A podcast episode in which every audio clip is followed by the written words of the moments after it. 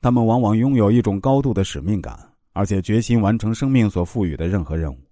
不止如此，他们还主动寻找挑战。一旦较上劲儿了，他们总是挺身而出，迎难而上。由于他们顽强的天性，也经常是成功者。这种类型的人追求行动与结果，他们渴望产生效能。简单的说，这种类型的人总是能干的实实在在。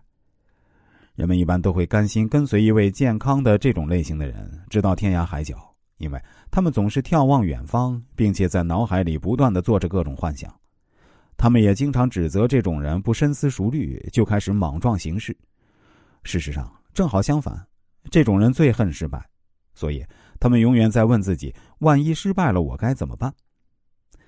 在大部分其他人还在那儿徘徊不定，甚至预见失败时，这种人已经本能的筹划出权宜之计。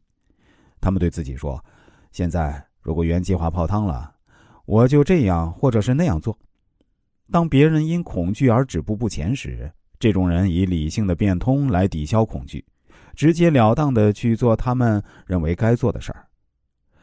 这是这种人较少会失败的真正原因，因为一切都已经认真的想过，并且也完全知道该怎么去做。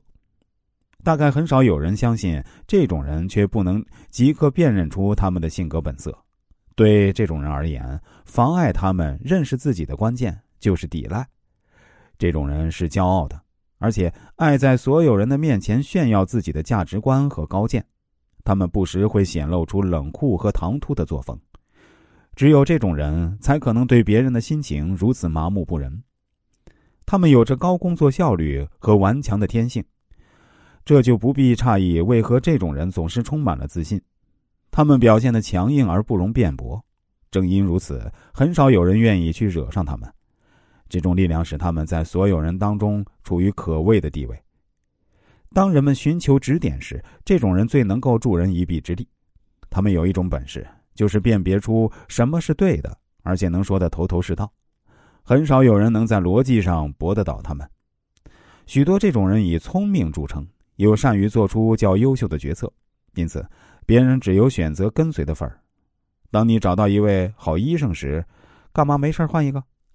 正由于他们这种神秘又令人羡慕的能力，影响着别人甘愿把他们拥上领袖地位，而这种人的天生才能和领导欲，也驱使他们在各个组织、公司和机构中伺机攀上顶峰。